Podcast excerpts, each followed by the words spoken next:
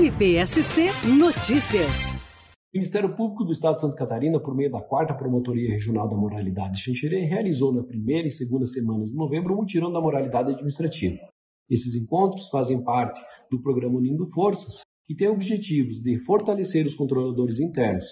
Foram realizadas as análises de mais de 50 procedimentos administrativos e proposto o encaminhamento. Foi acordado ainda o prazo de 30 a 60 dias para que seja encaminhado ao Ministério Público a resposta da resolutividade destas demandas. Com isso, fortalece o programa Unindo Forças, a controladoria interna e a governança da administração pública. MPSC Notícias. Com informações do Ministério Público de Santa Catarina.